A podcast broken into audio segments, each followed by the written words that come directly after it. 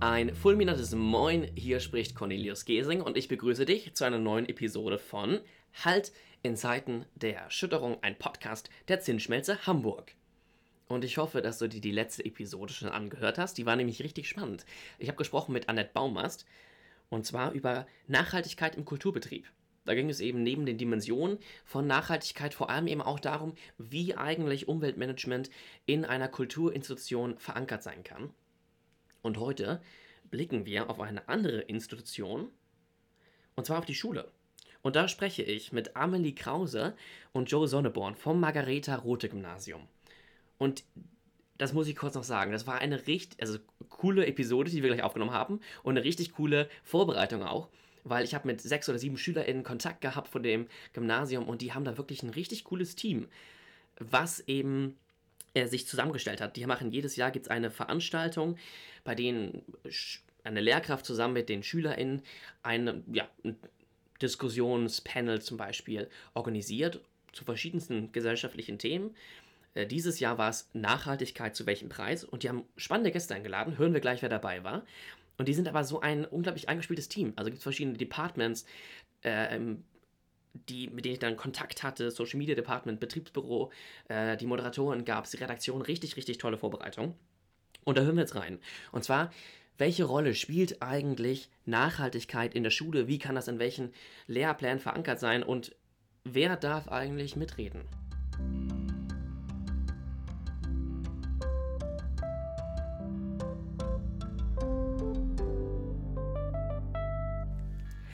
Moin Amelie und Joe. Moin. Moin.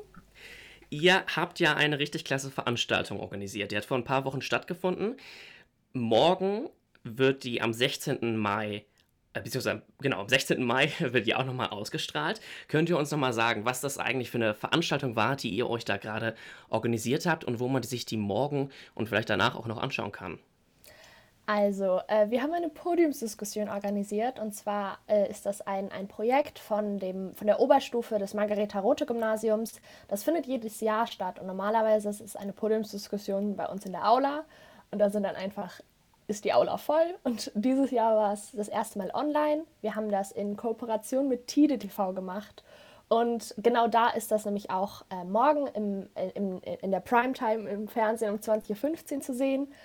Und äh, aktuell ist es auch schon auf dem YouTube-Livestream oder in, auf dem Kanal von Tide TV als Livestream oder als Video zu sehen. Und wer war da so dabei? Ähm, da war Gregor Gysi dabei, da war Luisa Neubauer dabei, Eva von Redeker, Carsten Rolle, also auch so ein bisschen die äh, Primetime, die ihr euch da an Personen, die ihr euch da zusammengesucht habt. Wie habt ihr euch denn oder warum für das Thema entschieden? Also die Veranstaltung hieß ja äh, Nachhaltigkeit. Zu welchem Preis? Wie, wie kam es dazu? Warum dieses Thema gerade? Ja, also das ist ja aktuell ein sehr wichtiges Thema. Ich weiß noch, als ich circa vor, ich glaube, zwei Jahren war das, äh, von der ersten Fridays for Future Demo in Hamburg mitbekommen habe und das äh, auf WhatsApp an alle meine Freunde weitergeleitet habe und viele davon haben dann geantwortet, ja, okay, das wird ja eh nichts bringen. Und inzwischen ist das Thema in aller Munde. Also ich glaube, selbst meine Oma weiß, was Fridays for Future ist und wer Greta Thunberg ist. Ähm, ja, und dann hat unser Lehrer das als Thema vorgeschlagen und das hat unserem Kurs sehr gut gefallen. Ja, cool. Wir haben ja letzte Woche in der Episode, habe ich schon gesprochen mit Annette Baumast über Nachhaltigkeit im Kulturbetrieb. Das war schon spannend. Und da hat sie auch gesagt, hier äh, Greta-Effekt und dass sie das Gefühl hat, dass Nachhaltigkeit nochmal so einen richtigen Schub vielleicht auch bekommen hat durch Corona vielleicht, durch andere Krisen. Ihr habt euch, ihr wart beide ModeratorInnen bei dem, bei eurer Veranstaltung und habt euch da intensiv vorbereitet. Würdet ihr sagen, ihr habt da nochmal in eurer Recherche seid ihr auch nochmal auf neue Erkenntnisse gestoßen oder auf neue Entwicklungen in dem Feld Nachhaltigkeit? Ähm, auf jeden Fall. Also ich glaube, mit Nachhaltigkeit, wenn man das so einfach hört, assoziiert man eben Fridays for Future und eben den, den ökologischen Aspekt. Aber äh, Nachhaltigkeit hat ja drei Dimensionen, und zwar die soziale Nachhaltigkeit, die ökologische Nachhaltigkeit und die ökonomische Nachhaltigkeit. Es wurde ja auch schon mal, glaube ich, in einer vorherigen Episode erklärt, was genau das ist. Aber irgendwie, also mir war das vorher, ich wusste das, aber es, mir war nicht bewusst, wie, dass die genau gleich, dass sie die Balance halten müssen. Also man kann nicht einfach sagen, ähm, ich mache jetzt alle nur erneuerbare Energien und ich vergesse überall die Arbeitsplätze, die dadurch verloren gehen. und man muss eben da einen Ausgleich und eine Balance schaffen und man kann nicht einfach radikal eine Sache durchziehen. Und das hat mich irgendwie so ein bisschen, bisschen überrascht oder einfach habe ich neu dazugelernt. Joe, hast du noch irgendwas äh, dazugelernt, wo du gesagt hast, äh, in der Vorbereitung, worauf du gestoßen bist?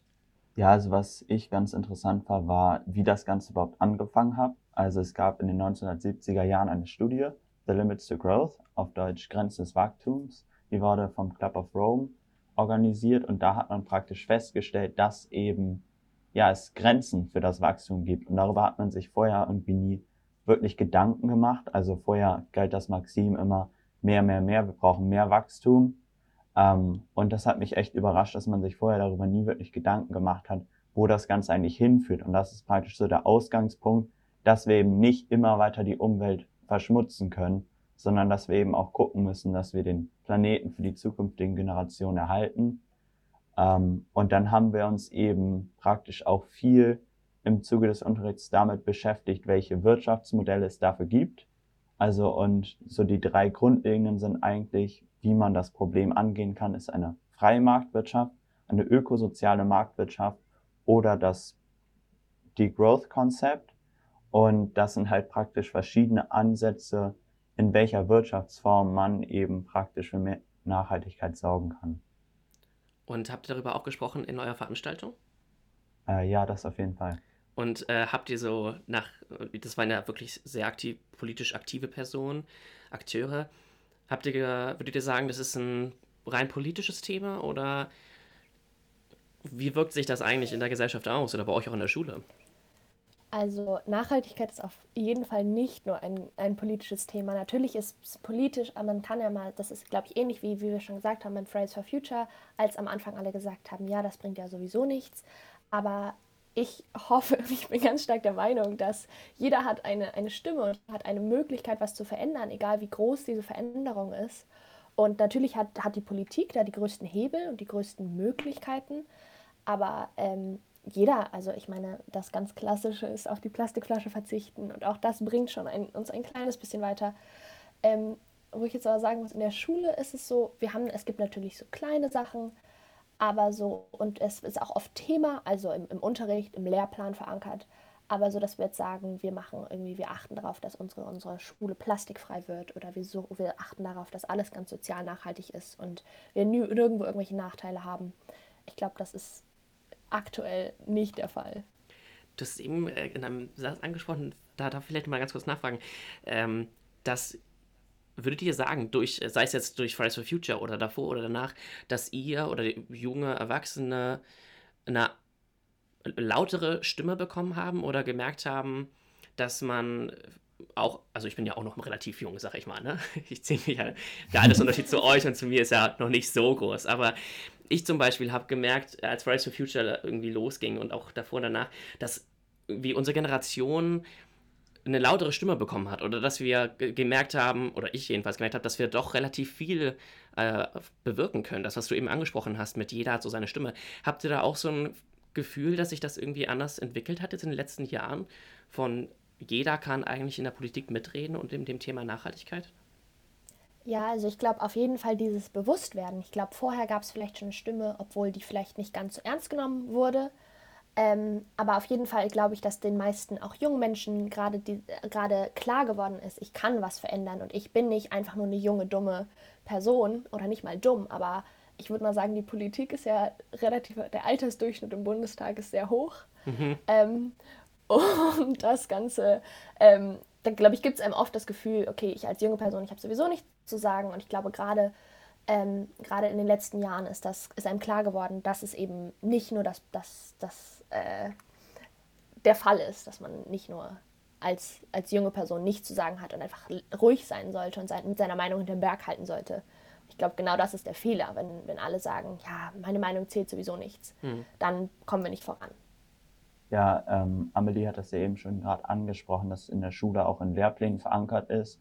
Also wir sehen das vor allem, dass zum Beispiel in PGW, Bio und Chemie ähm, Nachhaltigkeit auch im Abitur ein Schwerpunktthema ist.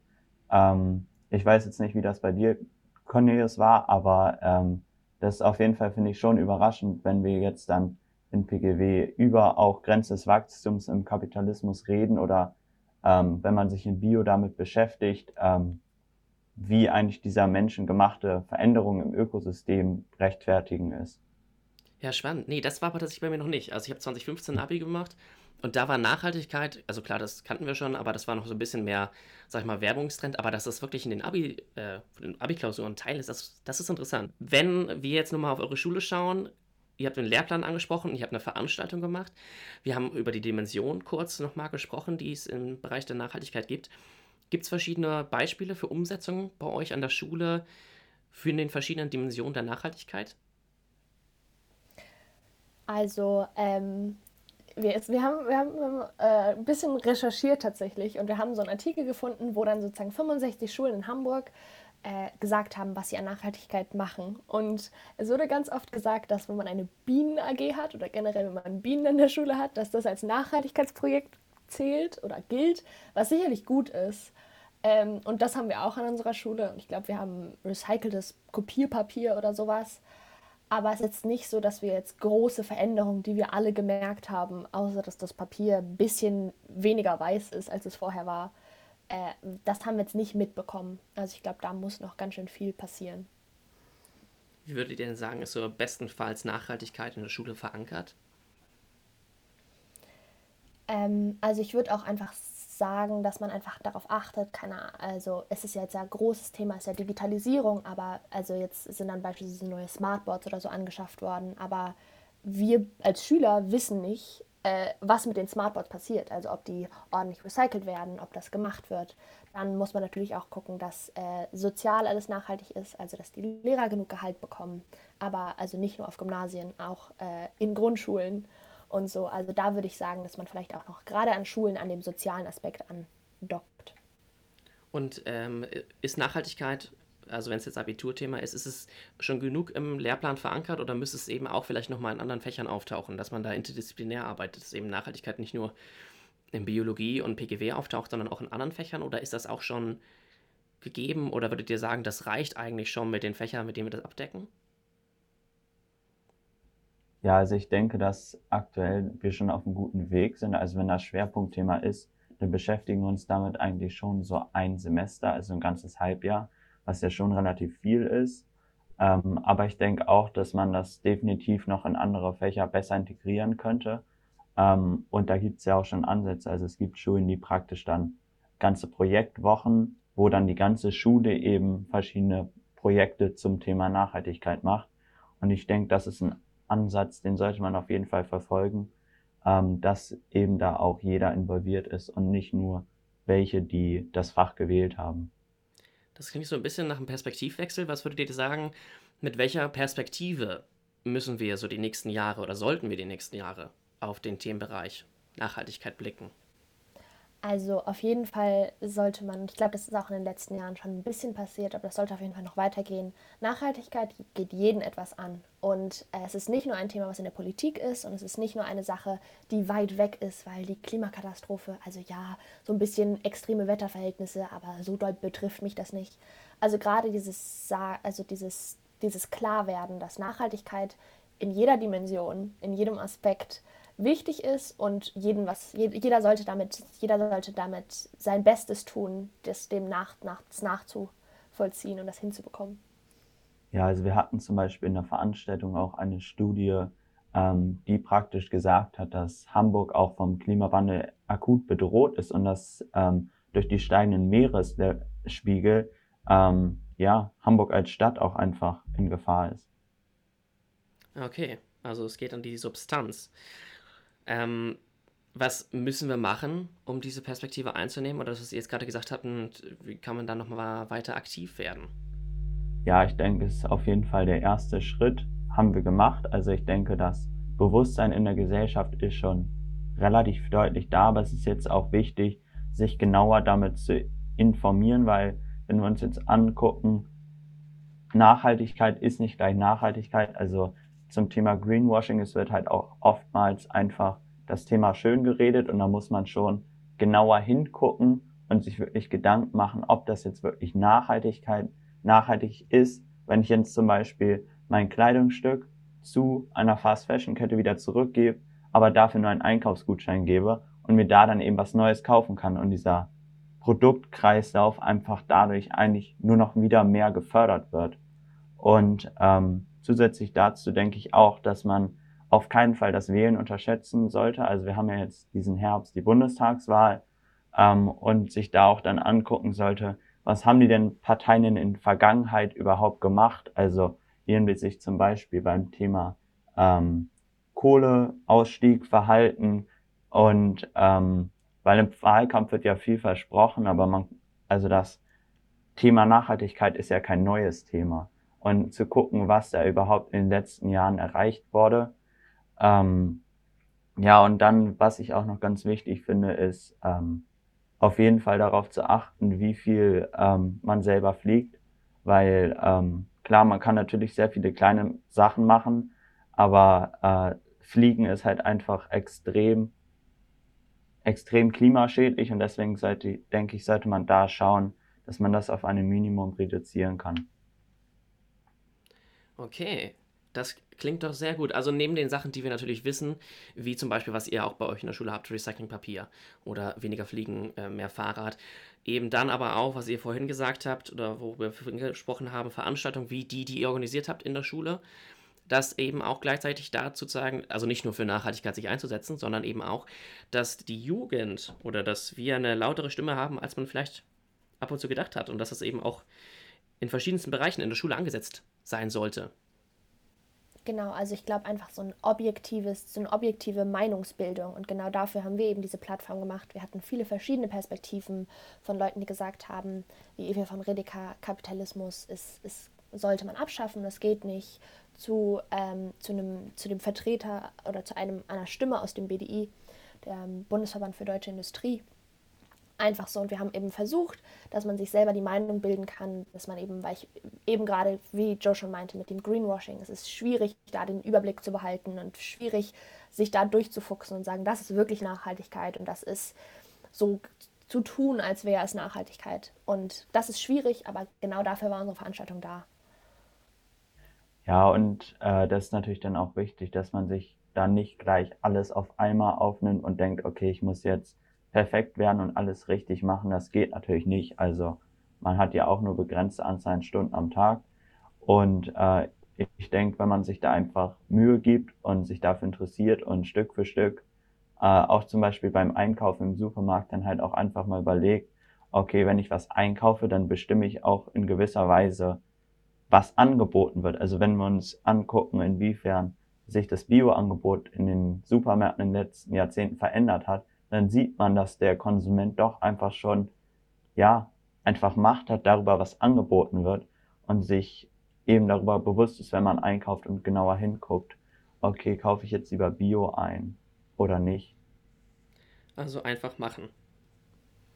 Das stimmt, ja. ja. Nee, es ist immer so leicht, eigentlich. Oder man müsste eigentlich sagen, es ist so leicht, einfach machen, aber muss man mal reflektieren, was da einen zurückhält. Habt ihr noch einen Zukunftsimpuls für uns und unsere ZuhörerInnen? Ein Buch oder ein Ort, ein Film? Ja, ähm, also ich habe äh, den, den, den Zukunftsimpuls in so einen Film äh, und der Film heißt Ökozid. Der ist letzt, äh, Ende letzten Jahres rausgekommen und den kann man auch aktuell noch in der ARD-Mediathek sehen. Und der spielt, kurz so zum Inhalt, ich will nicht zu viel vorwegnehmen, aber der spielt 2034 und basiert auf aktuellen Berechnungen zu den Auswirkungen der Klimakrise.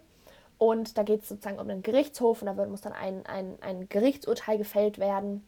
Und diese, dieser Weg zu diesem Gerichtsurteil äh, wird da sozusagen dokumentiert und 2034 ist noch ein, äh, ja, vier Jahre vor dem Kohleausstieg. Also, äh, ja, ähm, das, den Film fand ich echt interessant und sehr anregend. Ja, perfekt. Danke dir. Und Joe? Ähm, ja, ich höre gern, sehr gerne auf Spotify einen Podcast, der heißt How to Save a Planet. Der ist zwar auf Englisch, aber ähm, ich denke, der ist trotzdem relativ einfach zu verstehen und was ich an dem Podcast besonders mag, ist, dass die sehr positiv über ähm, die Klimaveränderung sprechen und praktisch sich nicht alles schlecht reden und sagen, okay, das wird eh nichts, die Welt wird untergehen, sondern nach konkreten Lösungen suchen und einfach mit einer sehr angenehmen Haltung verschiedene Optionen und Problematiken näher bringen, ohne dass man da jetzt einfach total deprimiert danach rausgeht. Und ich denke, das ist auch bei der Thematik sehr wichtig, dass man äh, ja, dass man sich das auch nicht zu sehr zu Herzen nimmt. Ja, das stimmt. Ja, perfekt. Also nachdem man hier den Podcast durchgehört hat, von uns alle Folgen einmal unbedingt rüberschalten. Das klingt doch sehr, sehr gut. Amelie Joe, ich bedanke mich ganz herzlich, dass wir heute gesprochen haben. Danke euch. Vielen Dank, dass wir hier sein durften. Ja, vielen Dank. Es hat uns sehr viel Spaß gemacht.